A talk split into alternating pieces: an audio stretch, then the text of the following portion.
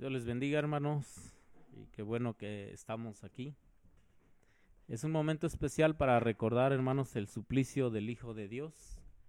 Y vamos a recordar algunos puntos, vamos a dar alguna enseñanza acerca del sacrificio de nuestro Señor Jesús. Amén. Puede decir gloria a Dios, puede decir amén.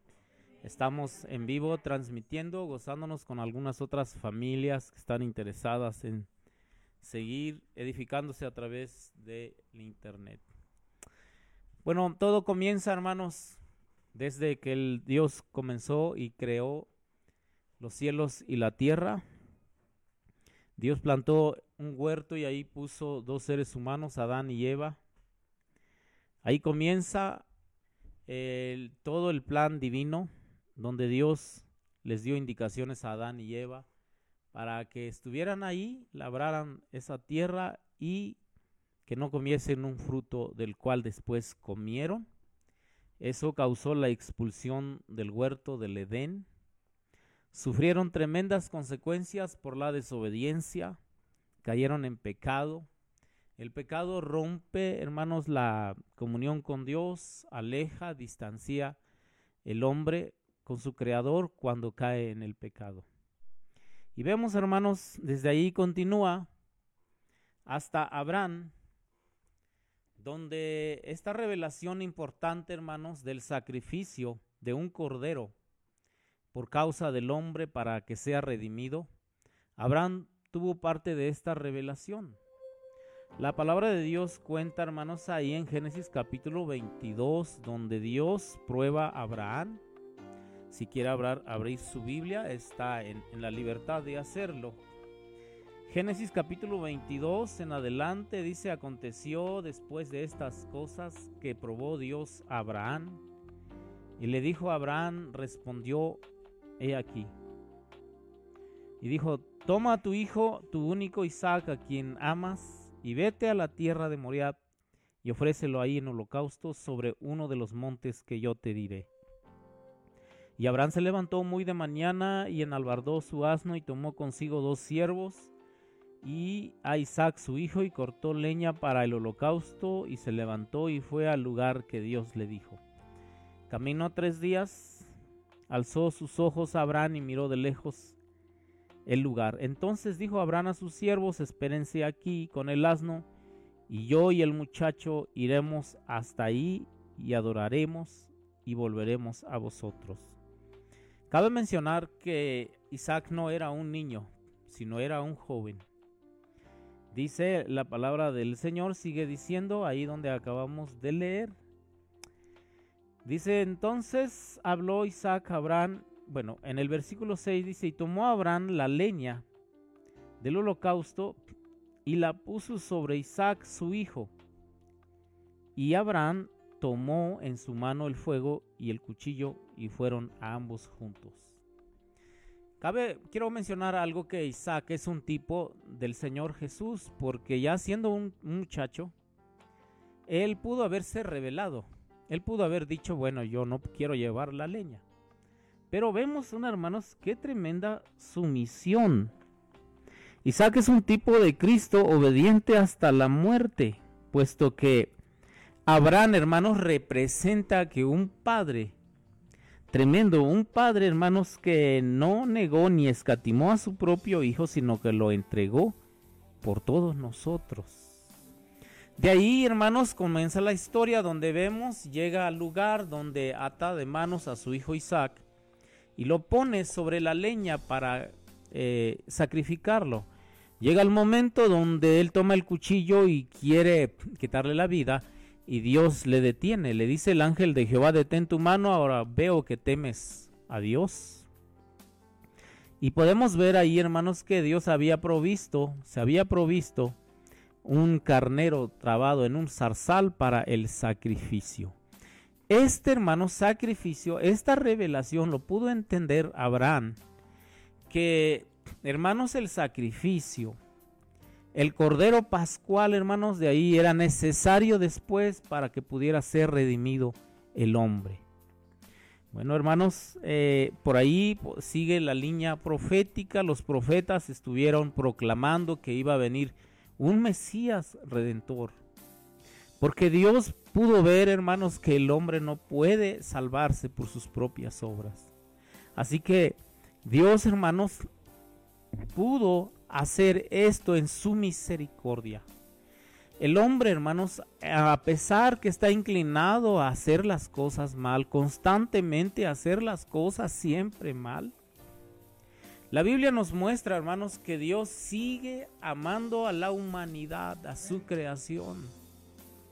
Puesto que hubo leyes cuando Dios sacó del pueblo de Egipto a su pueblo. Y ahí comienza esta tremenda historia en Éxodo capítulo 12 donde comienza, hermanos, la historia, a pesar de que haberlos sacado y llevarlos hacia la tierra prometida donde fluye leche y miel, tierra que fluye leche y miel, Dios les da ahí al llegar al monte Sinaí, eh, Dios le llama a Moisés y le da leyes para que pueda regirse su pueblo.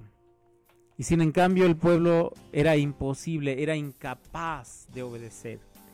Así que vemos el amor de Dios tan grande ahí en el Evangelio de Juan capítulo 3 verso 16 dice, porque de tal manera amó Dios al mundo que ha dado a su Hijo unigénito para que todo aquel que en él crea no se pierda, mas tenga vida eterna. Ese amor tan grande que podemos ver, hermanos, así como Abraham obedeció a Dios, estaba dispuesto a obedecer a Dios y no escatimó a su propio hijo, a su único hijo a quien tanto ama, lo tuvo que dar nuestro Padre Celestial por amor a nosotros. Hermanos, esta historia comienza desde hace dos mil años cuando el Señor Jesús aparece en la escena de la humanidad. Viene, hermanos, cumpliendo algunas profecías. Algunas profecías que cumplió, por ejemplo, hermanos, que el Mesías nacería de una virgen en Belén. Sería un ser humano especial, sería llamado Hijo de Dios y preexistente. Lo podemos ver ahí en Juan 8, capítulo 8, en versos 40 en adelante, cuando estaba hablando de su preexistencia en muchos pasajes del Antiguo Testamento, en el Apocalipsis 16, 18, vemos al Señor ahí hablando con, con Abraham mismo. Y es tremendo esto, hermanos. Los reyes del mundo le darían honra y así fue. Haría grandes milagros, le daría vista a los ciegos, levantaría parapléjicos. Sería de la descendencia del rey David. Hablaría en proverbios y parábolas y son mundialmente conocidas. Esto, hermanos, cuando llega el tiempo de su manifestación, vemos que nace un niño. A los ocho días es circuncidado. A los doce años apareció enseñando en el templo con los fariseos, con los doctos de la ley, y se asombraban de su enseñanza. De ahí, hermano, cuando hace la aparición cuando aparece antes de él Juan el Bautista con el poder de Elías, con el espíritu del poder de Elías, él empieza a bautizar. Ese bautismo nosotros sabemos que, que practicaba, que enseñaba Juan el Bautista, era del cielo, no era una presunción de hombres. Y él habló diciendo, preparando el camino para el que iba a aparecerse ya pronto principalmente, hermanos, a Israel en Jerusalén, al Mesías tan esperado por su iglesia. Tantos años habían profetizado eh, los siervos de Dios y cada quien tomó, hermanos, una perspectiva favorable o gloriosa del Mesías, porque nunca se imaginaron cómo iba a aparecer. Los fariseos querían a alguien un hombre fariseo rígido que impusiera la ley, ¿verdad? Y por ejemplo, los, a lo mejor los, el grupo de los guerreros, los celotas, los celotes, a lo mejor querían un Mesías guerrero tremendo, un héroe de guerra. Sin en cambio, algunos hermanos lo esperaban de alguna otra forma. no sé si el mundo todavía está preparado.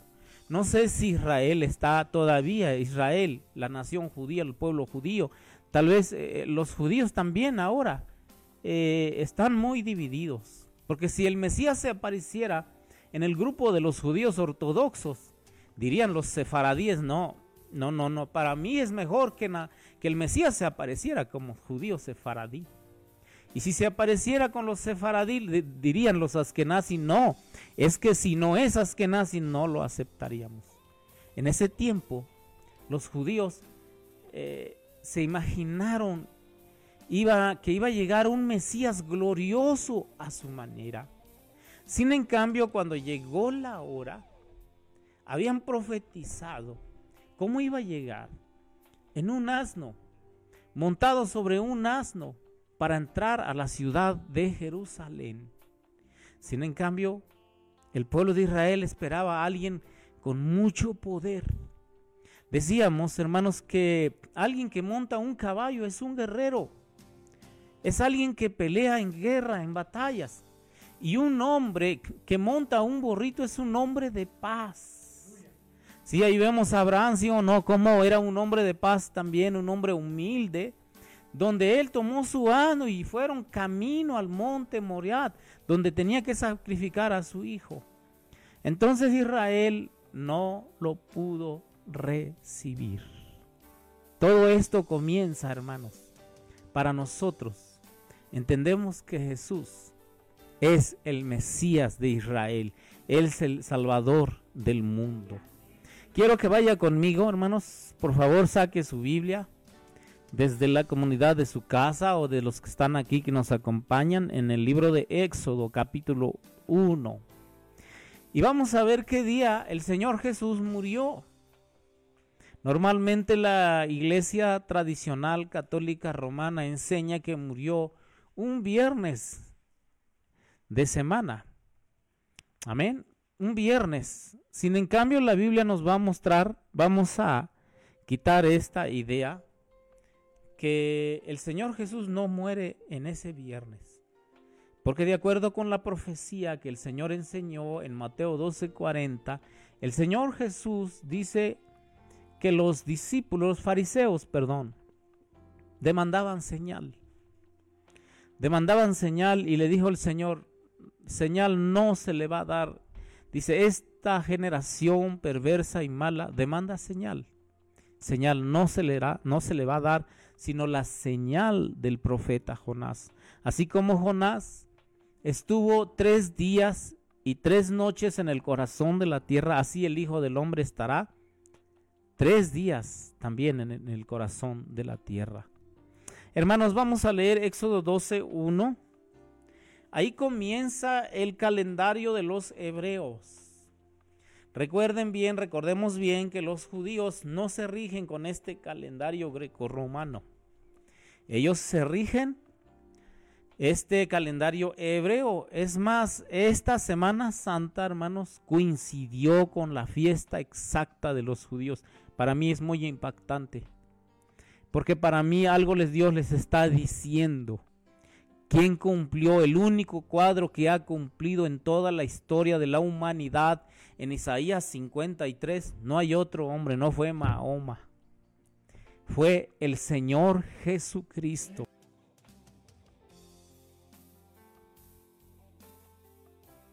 La Biblia, hermanos, es exacta. Y ahora vamos a leer. Yo le invito a que lea. Usted me sigue con su vista.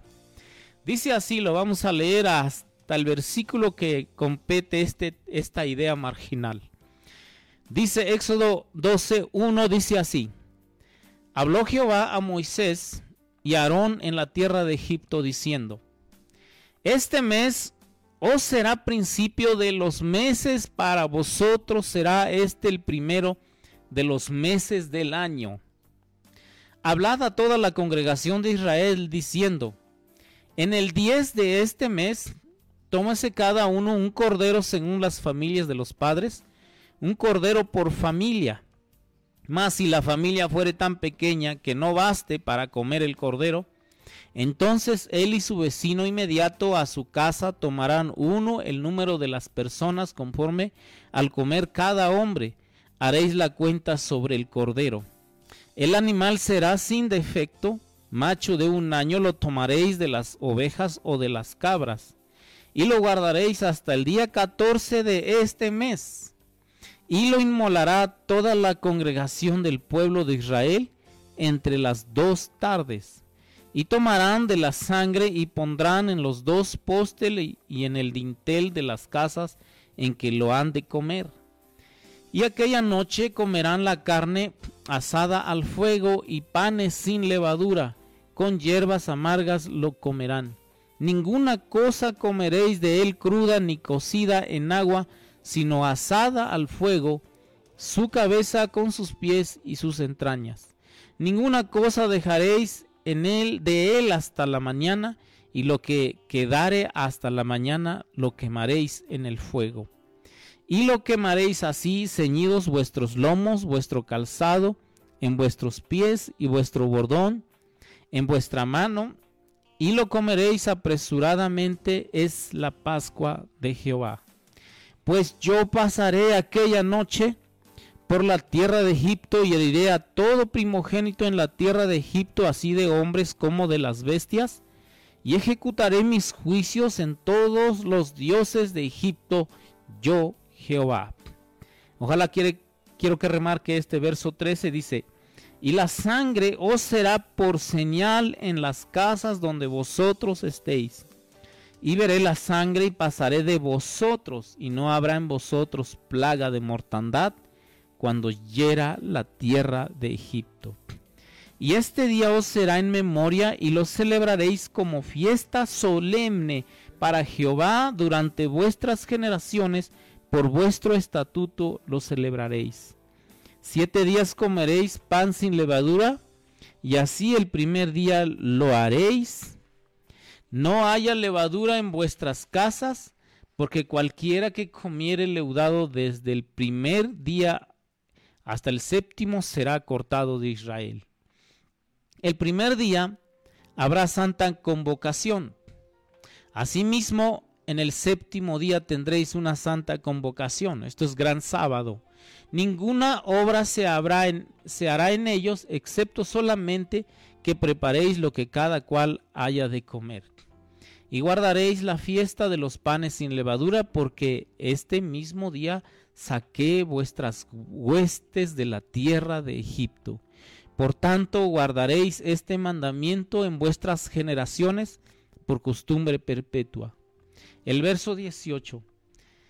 En el mes primero comeréis los panes sin levadura desde el día 14 del mes por la tarde hasta el 21 del mes por la tarde. Por siete días no se hallará levadura en vuestras casas, porque cualquiera que comiere leudado, así extranjero como natural del país, será cortado de la congregación de Israel. Ninguna cosa leudada comeréis en todas vuestras habitaciones. Comeréis panes sin levadura. Y Moisés convocó a todos los ancianos de Israel y les dijo, sacad y tomaos corderos por vuestras familias y sacrificad la Pascua. El 22. Tomad un manojo de hisopo y mojadlo en la sangre que estará en un lebrillo y untad el, lindel, el dintel y los dos postes con la sangre que estará en el lebrillo, y ninguno de vosotros salga de las puertas de su casa hasta la mañana, porque Jehová pasará hiriendo a todos, hiriendo a los egipcios, y cuando vea la sangre en el dintel de los dos postes, pasará Jehová aquella puerta, y no dejará entrar al heridor en vuestras casas para herir Guardaréis esto por estatuto para vosotros y para vuestros hijos para siempre. Y cuando entréis en la tierra que Jehová os dará, como lo prometió, guardaréis este rito. Y cuando os dijeren vuestros hijos, ¿qué es este rito? Vosotros responderéis, es la víctima de la Pascua de Jehová, el cual pasó por encima de las casas de los hijos de Israel en Egipto, cuando hirió a los egipcios y libró nuestras casas. Entonces el pueblo se inclinó y adoró. Este es el Pascua, esta es la Pascua. La Pascua en hebreo es Peshach y como ya acabamos de leer, pasar por encima o pasar por alto. Eso significa. Así como vemos, hermanos, Dios le dio inicio el calendario judío a partir de esa vez, ¿verdad? Se le conoce como Aviv o Nisam. Ese es el primer mes del año judío. Hermanos, entonces la víspera del gran sábado era 14 del mes de Aviv. Amén.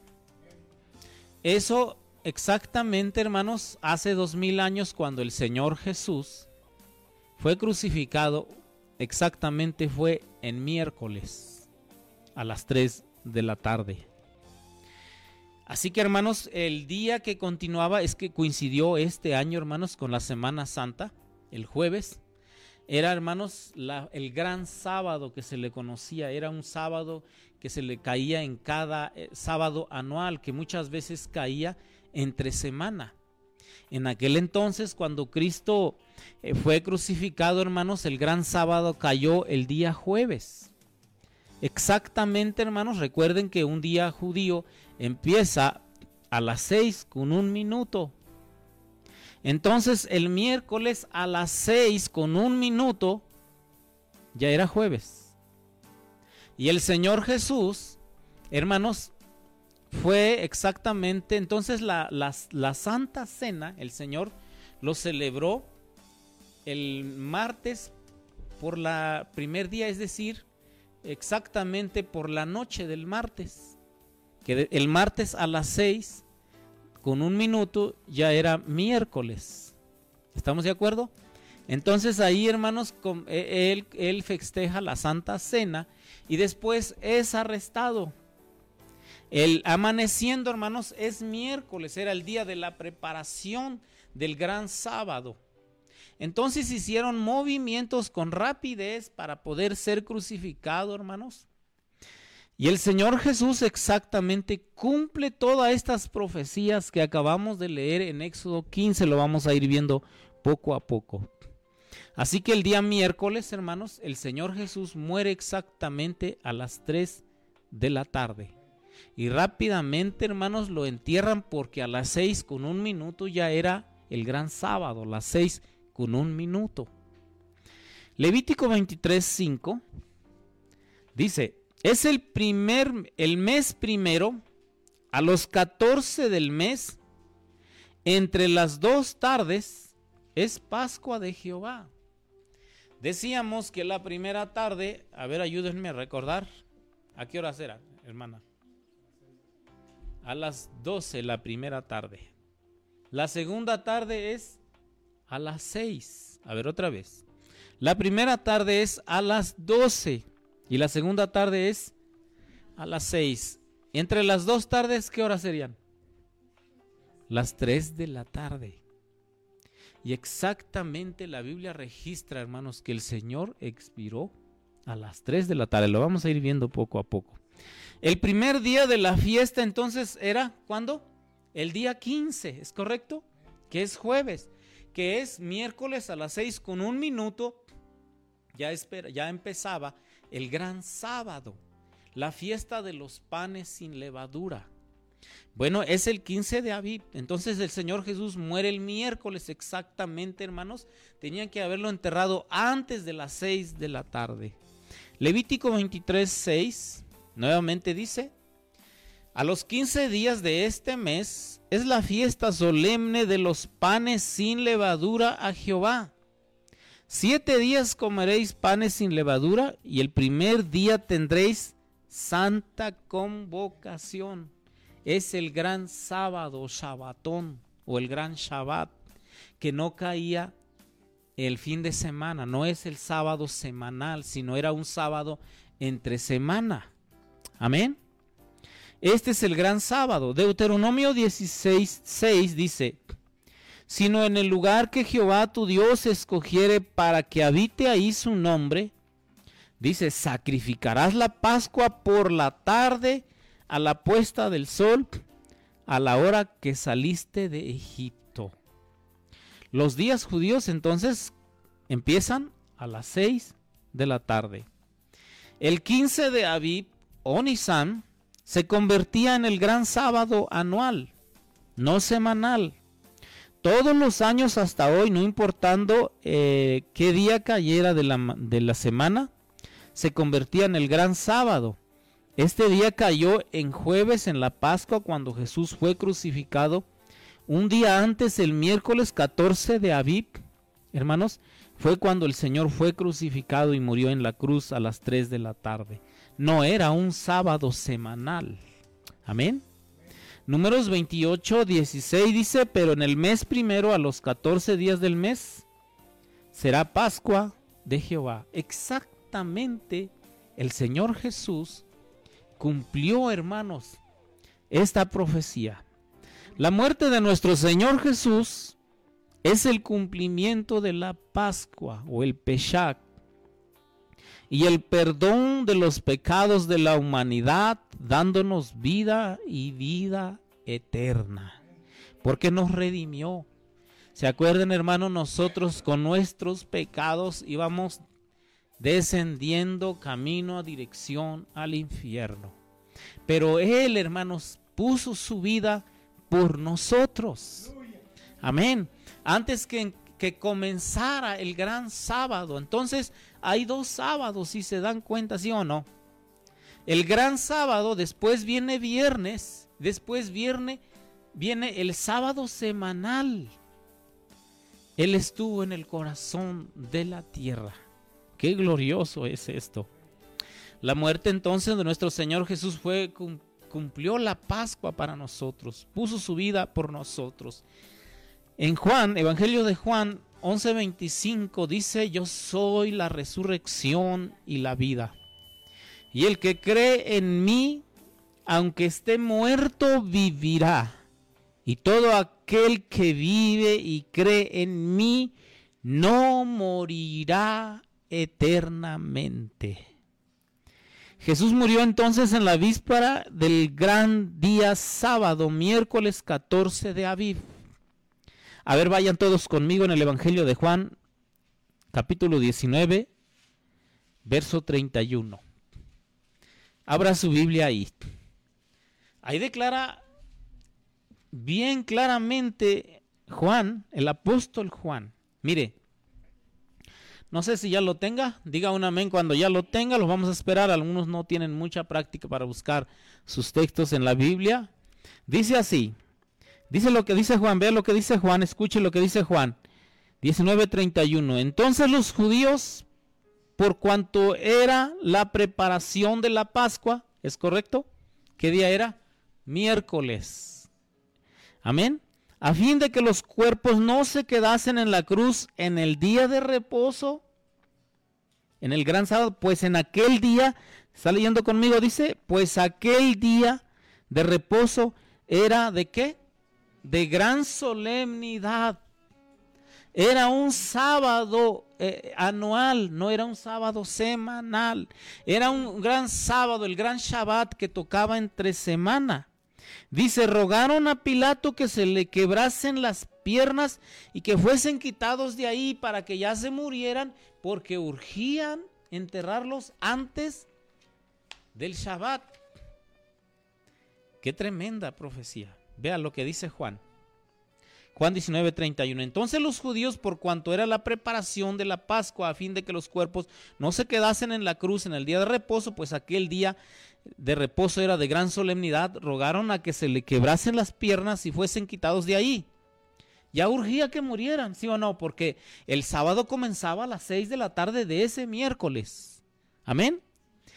Dice el 32, vinieron pues los soldados y quebraron las piernas al primero, posiblemente al que no se arrepintió, podamos decir así, y asimismo al otro que había sido crucificado con él, que no se salvó, ¿verdad? Por haber creído en el Señor Jesús. Mas cuando llegaron, el verso 33, llegaron a Jesús como le vieron ya muerto, no le quebraron las piernas. Qué tremendo, mire. Éxodo 12:46, vaya a su Biblia en Éxodo 12:46. Vean del Cordero Pascual de los egipcios que comieron los, los, los hebreos, los judíos que estaban allá en, en, en Egipto. Mire, se cumplió exactamente esta profecía, donde dice Éxodo 12:43, se comerá en una casa la Pascua, la carne del cordero, y no llevarás de aquella carne afuera de ella. Y lea conmigo lo que dice, ni quebraréis hueso suyo. La Biblia es bien exacta, sí o no. ¿Saben que el Señor Jesús no le rompieron sus huesitos? ¿Saben que tus huesitos son sagrados?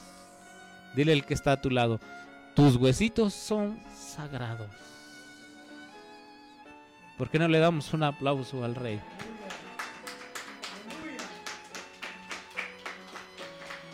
Murió, hermanos, a la hora novena, a las 3 de la tarde. Los griegos, porque el Nuevo Testamento se escribió en griego, ¿está de acuerdo? Bueno, eh, eh, esta costumbre, eh, porque había muchos judíos griegos, llevaron esta costumbre en Israel. Porque en el día se dividía en cuatro partes. Acuérdense que el día exacto de un día, vamos, las primeras 12 horas o las segundas 12 horas se marcaban 12 horas.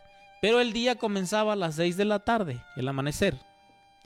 De 6 a 7, 8, las 9 era la hora tercia. Amén. De 9 a 10, 11 y 12 era la hora sexta. Es correcto.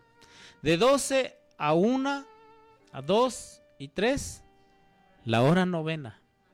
La Biblia registra que a la hora sexta hubo tinieblas, el Señor ya estaba, ya había sido crucificado. Vean a quién tenían en la cruz del Calvario. Bueno, pero vamos a continuar. ¿A qué hora murió el Señor Jesús? A las 3 de la tarde. Lucas 23, 44. Rápidamente busque su Biblia ahí. Lucas 23, 44. Dice, cuando era como la hora sexta, o sea, las 12 del mediodía, hubo tinieblas sobre toda la tierra hasta las 3 de la tarde, la hora novena. Amén. Entonces Jesús, clamando a gran voz, dijo, Padre, en tus manos encomiendo mi espíritu. Y habiendo dicho esto, se acabó. ¿A qué horas fueron? A las 3 de la tarde. Gloria a Dios.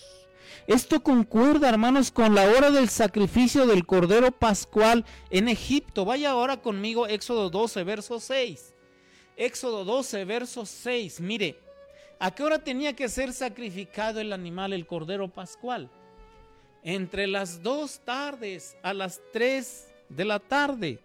Dice, y guardaréis hasta el día 14, que, ¿qué día dijimos que era el 14? Miércoles, el día de la preparación. Amén. Dice, y guardaréis el día 14 de este mes y lo inmolará toda la congregación del pueblo de Israel entre las dos tardes, o sea, las tres de la tarde. ¿Quién cumplió exactamente esta profecía? No hay nadie más. Es el Señor Jesús. El día que, continuaba, es decir, a las seis con un minuto del miércoles ya era el jueves. Ya era el gran sábado. Entonces, jueves 15, es decir, miércoles a las 6 con un minuto, ya es jueves 15 de abril, fue el gran sábado anual. Marcos 16, 1. Dice, cuando pasó el día de reposo, ¿qué día era este cuando pasó el día de reposo? Viernes. Ya había pasado el día jueves. ¿Y cuál día era? Porque tocó el jueves, el gran Shabbat. El día que venía era viernes semanal. Amén. Cuando pasó el día de reposo, María Magdalena, María la madre de Jacobo y Salomé, fue cuando compraron especias aromáticas para ir a ungirle. Pasó el gran día de reposo, al otro día viernes compraron las especias aromáticas y descansaron. El otro sábado semanal.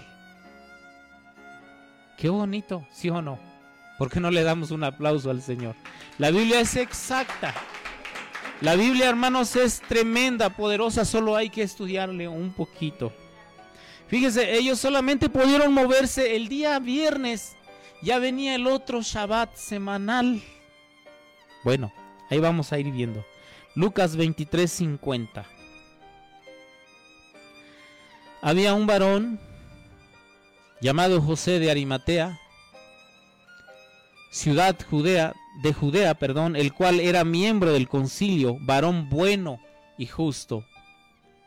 Este que también esperaba el reino de Dios y no había consentido en el acuerdo ni en los hechos de ellos, sea, los escribas, fariseos y sacerdotes, fue a Pilato y pidió el cuerpo de Jesús. Y quitándolo lo envió en una sábana y lo puso en un sepulcro abierto en una peña en el cual aún no se había puesto a nadie. Era el día de la preparación, era el día miércoles antes de las seis de la tarde. Y estaba por comenzar el día de reposo, el gran sábado.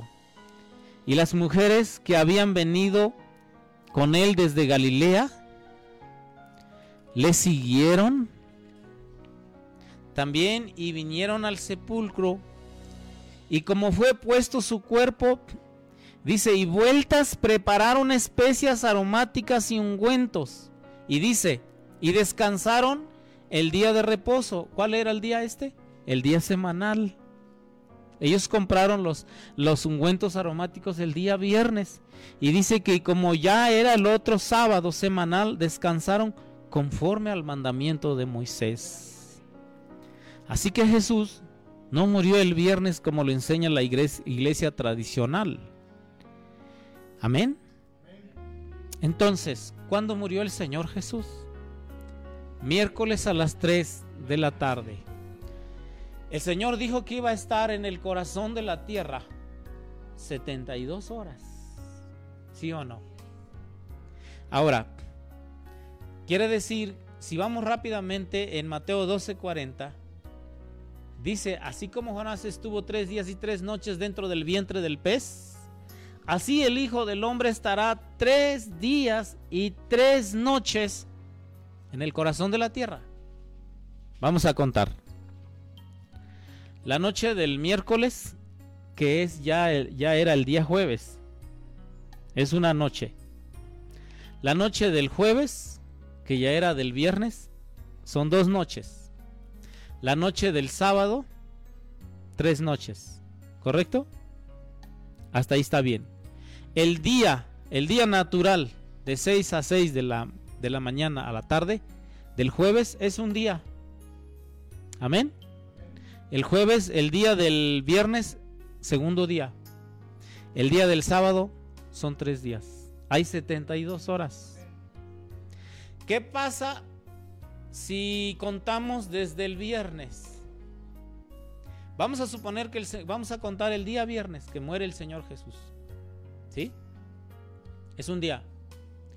El día del sábado son dos días. Y el otro día, el domingo, pero el domingo ya no estaba. Falta un día y una noche. Exactamente el Señor Jesús muere entonces un miércoles a las 3 de la tarde. Qué bonito. La resurrección de Jesús, hermanos. ¿Se acuerdan de estas palabras del día cuando entró, hermanos, al templo? Y a los principales sacerdotes y a los ancianos del pueblo se le acercaron a él mientras enseñaban y le dijeron, ¿con qué autoridad haces, haces estas cosas? ¿Y quién te dio esta autoridad? Respondiendo Jesús le dijo, yo también os haré una pregunta y si me la contestan, también yo os diré con qué autoridad hago estas cosas. El bautismo de Juan de dónde era? Del cielo de los hombres. Demandaban señal. Mateo 12:38. Entonces respondieron algunos de los escribas y los fariseos, Maestro, deseamos ver de ti señal. Así que hermanos, esta situación con la que el pueblo de Israel no pudo entender y no pudo ver por el, eh, vamos por la ceguera temporal de Israel ha durado hasta hoy. Y nosotros creemos que lo que el Señor hizo en la cruz, hermanos, es realmente un favor grande la misericordia de Dios. Hay gente de forma errada, dice, oh, hay gente que todavía persigue a los israelitas, a los judíos. Pues muchos dicen o muchos los señalan, los maldicen porque ellos crucificaron al Señor Jesús. Nosotros con sabiduría que hemos visto en la Biblia, hermanos, ellos lo rechazaron. Gracias a que ellos lo rechazaron, nosotros tenemos vida eterna. Tenemos un Mesías judío que no era de nuestra raza. Ese es el amor de Dios. Recuerden que Dios es tan grande, hermanos. Recuerden cuando el Señor Jesús entra el lunes y purifica el templo. ¿Dónde purificó exactamente? No lo, no lo purificó en el lugar santo, ni en el lugar santísimo, ni en el atrio de los hombres judíos, ni en el atrio de las mujeres judías, sino en el atrio de los gentiles. Pudo haber dicho el Señor Jesús y pudo haber sido racista. Ah, pues no importa, este lugar es de los gentiles. No, sin en cambio, cuando él dice en Juan 3:16, porque de tal manera amó el mundo, a Israel le dio el trabajo, la revelación de toda la palabra de Dios para que él anunciara a todo el mundo. Pero en el templo, el templo glorioso de, de Jerusalén, después fue más glorioso el templo porque Él fue el autor del templo, el dueño del templo. Recuerden, Él dijo, mi casa, casa de oración será llamada. Entró y la gloria postera fue mejor que la primera. ¿Por qué no le brindas un aplauso al rey? Quiero que entiendas algo. Nosotros no estuvimos nunca fuera de los planes de Dios. Porque fíjate, en el templo ese glorioso había un atrio para los judíos. Ya para entrar al lugar santísimo, había un atrio de todos los hombres judíos. Antes de eso estaba el atrio de las mujeres judías. Antes del atrio, o sea, más lejos del lugar santísimo, ya para entrar al lugar santo, estaba el primer atrio, era de los gentiles. ¿Para qué era, era ese atrio? Para todos aquellos que abrazaren mi pacto. ¿Saben que Dios pensó también en el gentil? Por eso cuando Jesús entra, hace la entrada triunfal el domingo de Ramos como lo conocemos, si usted cuenta del miércoles atrás a domingo, son cuatro días. Y exactamente el Cordero Pascual de Egipto, ¿cuándo fue tomado e-, el Cordero? El día 10. ¿Sí o no? Y es en el día 10, en el domingo de, de, Ramos, en la entrada triunfal, el Señor hace y entra y visualiza el templo, un tremendo tianguis, tremendo murmullo. Cuando ese lugar estaba destinado para gente no judía, adorando para todos aquellos que guardaren los mandamientos de Jehová. Esto lo, lo conmocionó el Señor Jesús. Dijo, ¿cómo es posible? Este lugar, aunque son de los gentiles, ¿se da cuenta?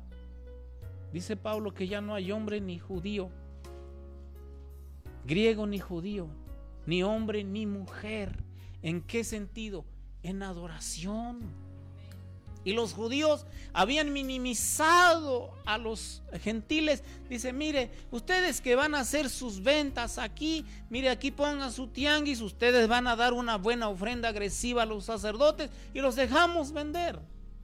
Por eso dijo el Señor, mi casa, casa de oración será llamada y ustedes le habéis hecho cueva de ladrones.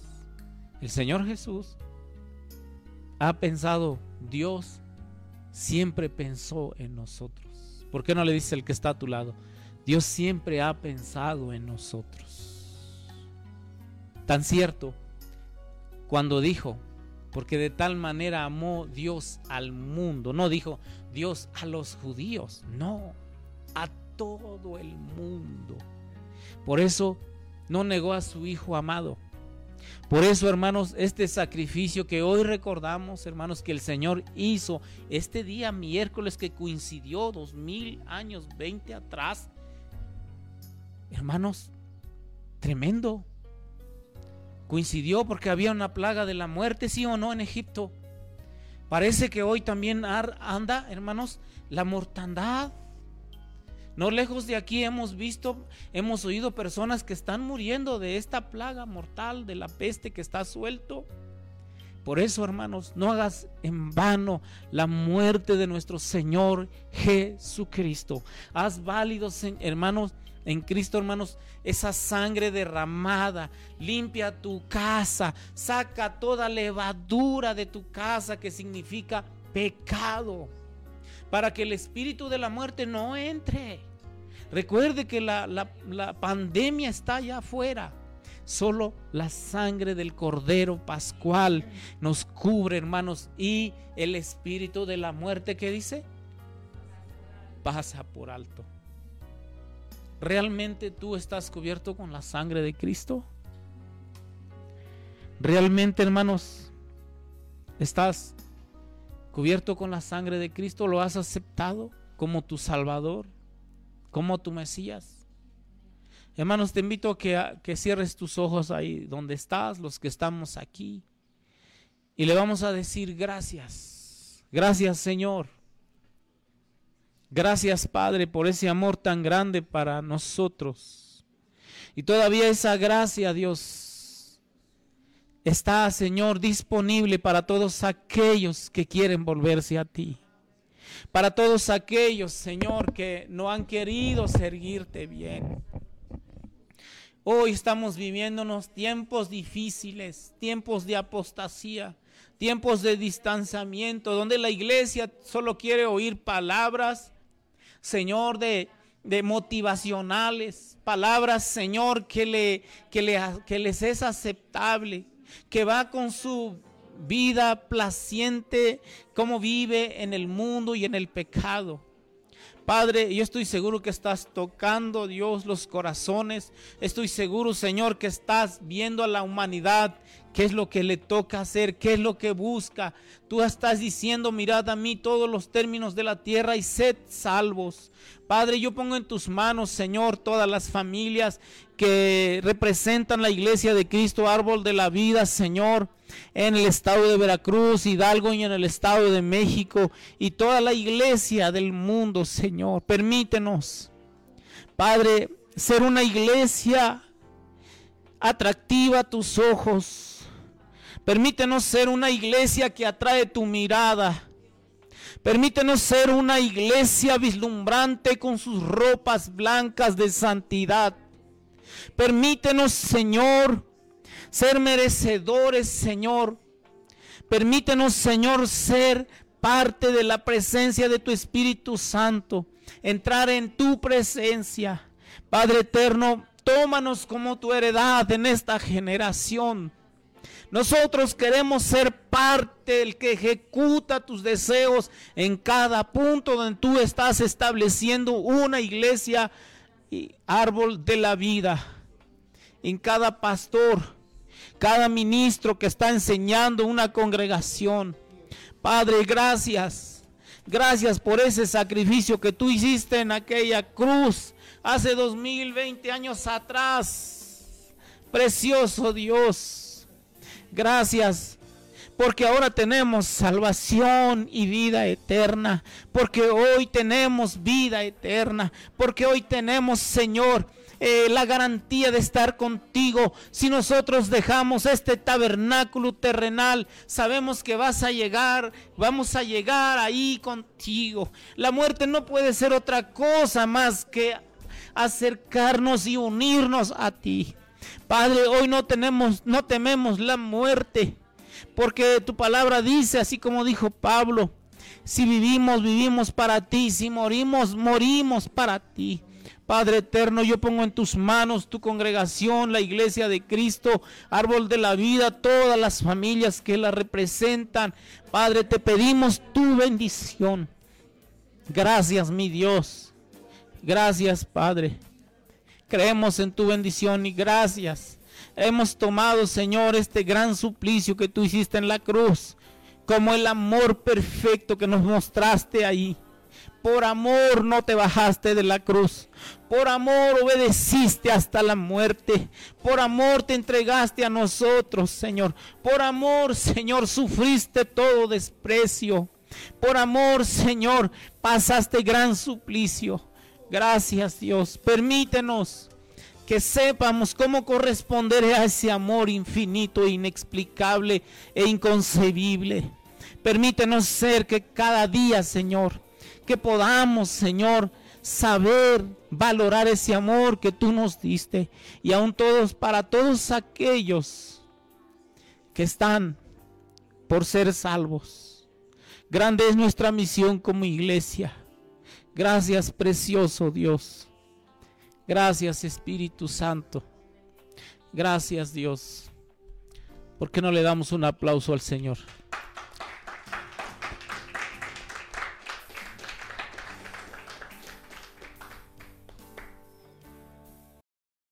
Para más contenido, síguenos en nuestras redes sociales. Facebook, Iglesia de Cristo Árbol de la Vida. Nuestra fanpage, CC Árbol de la Vida AR. YouTube, Árbol de la Vida Centro Cristiano. Nuestra podcast en Spotify, CC Árbol de la Vida AR.